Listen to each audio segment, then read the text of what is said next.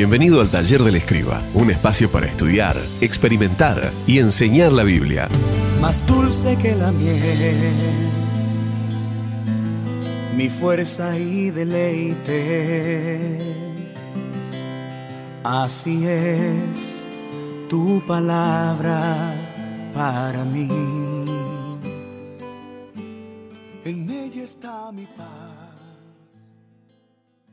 Hola, ¿cómo estás? Te saluda nuevamente David Ojeda y continuamos estudiando el Evangelio de Marcos. Hoy, capítulo 8, versículos del 11 al 26. En la porción de hoy vemos a Jesús nuevamente envuelto en una discusión con los fariseos. En el pasaje paralelo, Mateo menciona que junto a los fariseos vinieron también los saduceos. Es muy interesante notar que aunque ambos grupos estaban en las antípodas política y teológicamente hablando, en el Sanedrín estaban juntos, unidos por su antipatía contra Jesús. La envidia y el odio de parte de los religiosos se acrecentaba día a día, y en el pasaje de hoy podemos conocer un poco más de estos enemigos de Jesús y en primer lugar su demanda. Versículo 11. Ellos se acercaron a Jesús de una forma desafiante. Su única intención era tentarlo. A través de sus palabras comprendemos que su actitud desafiante estaba llena de rechazo. Dice el versículo 1 que pidieron una señal del cielo. Solo en el contexto inmediato el evangelista registra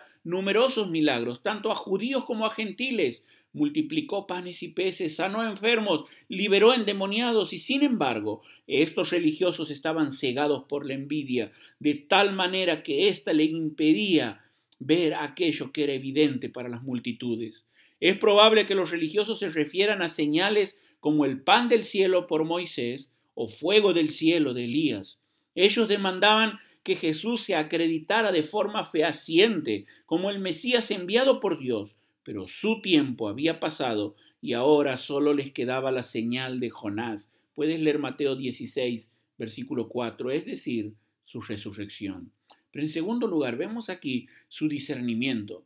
Mateo recoge que Jesús apuntó de forma precisa al nulo discernimiento espiritual de los fariseos y saduceos. Casi de manera jocosa le citó un refrán popular para enseguida recriminarles diciendo, saben discernir el aspecto del cielo, pero no las señales de los tiempos.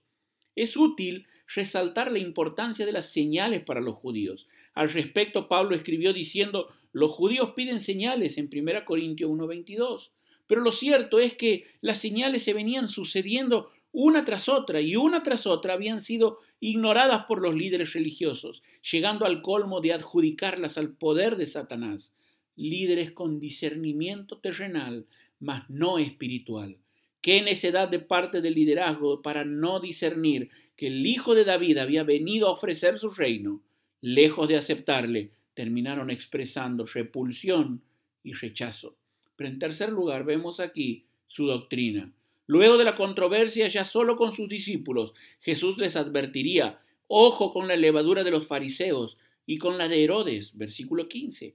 El evangelista nos narra que los discípulos no entendieron bien a qué se refería Jesús, por lo que su maestro los interpeló con cinco preguntas consecutivas que apuntaban directamente a su percepción espiritual. ¿No entienden? ¿No ven? ¿No oyen? ¿No recuerdan?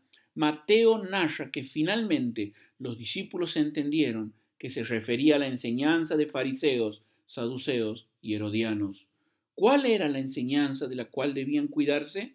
Por un lado estaban los fariseos, Políticamente ellos eran conservadores y nacionalistas, odiaban a los romanos y anhelaban una patria libre de invasores. Teológicamente creían en la resurrección del cuerpo, la inmortalidad del alma, la providencia de Dios, la santidad personal, pero su celo legalista los llevó al punto de reemplazar la palabra de Dios por principios humanos que la contradecían. Los fariseos vivían sumidos en la hipocresía. Hoy también la iglesia de Dios corre el riesgo de llenarse de fariseos, creyentes caretas que lo único que hacen es vivir la falacia de una vida exterior santa, pero por dentro están sucios por el pecado. Mateo menciona a los saduceos. Políticamente eran los liberales. Ellos simpatizaban con la cultura helénica, pertenecían a la clase rica y poderosa. Teológicamente eran escépticos, no creían en la vida eterna ni en la resurrección y habían mutilado la palabra de Dios puesto que solo aceptaban el Pentateuco. Vivían sus vidas sin considerar el destino eterno ni la palabra de Dios. Así como la iglesia hay neofariseos, también existen neosaduceos, cristianos carnales, que hacen caso omiso a la palabra de Dios. Finalmente, Marcos se refiere a la levadura de Herodes, es decir, a los herodianos y sus enseñanzas. Políticamente estos eran del centro, ya que coincidían en algunos puntos con los fariseos y en otros con los saduceos. Ellos eran seguidores de la familia de Herodes y dumeos que habían llegado al poder de la mano de los romanos, por lo que en este sentido estaban de acuerdo con los saduceos, aunque también buscaban la continuidad de la religión judía al igual que los fariseos. También en la iglesia existen creyentes condescendientes, con las ideas mundanas, que se infiltran, dicen sostener las verdades del Evangelio, pero su verdadero compromiso es con el mundo. De la misma forma que Jesús, también nosotros podemos advertirnos, cuidado con la levadura de los falsos creyentes, desprecian la persona de Dios, desprecian su palabra.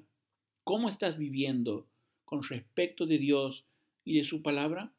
Es muy interesante notar que luego que Jesús hiciera pensar a los discípulos acerca de su perspectiva espiritual de lo que acontecía, Marcos incluye este relato exclusivo de la sanación de un ciego. Así como los discípulos experimentaron un proceso mediante el cual su visión del Mesías se fue esclareciendo, este ciego fue sanado a través de un proceso intencional por parte del Señor. Jesús no solo los exhortó a los discípulos a causa de su falta de entendimiento, sino que les proporcionó un cuadro vivo de su realidad. Dios desea desarrollar nuestra percepción espiritual de la vida, de tal forma que seamos conscientes del obrar de Dios en nosotros. Que Dios te bendiga, te saluda David Ojeda. Esperamos que hayas disfrutado de este tiempo con nosotros. Te esperamos en el próximo episodio de nuestro podcast, El Taller del Escriba, un espacio para estudiar, experimentar y enseñar la Biblia. Tu palabra, mi alimento, es mi luz cuando el camino es incierto. Tu palabra me da vida, me transforma y me renueva cada día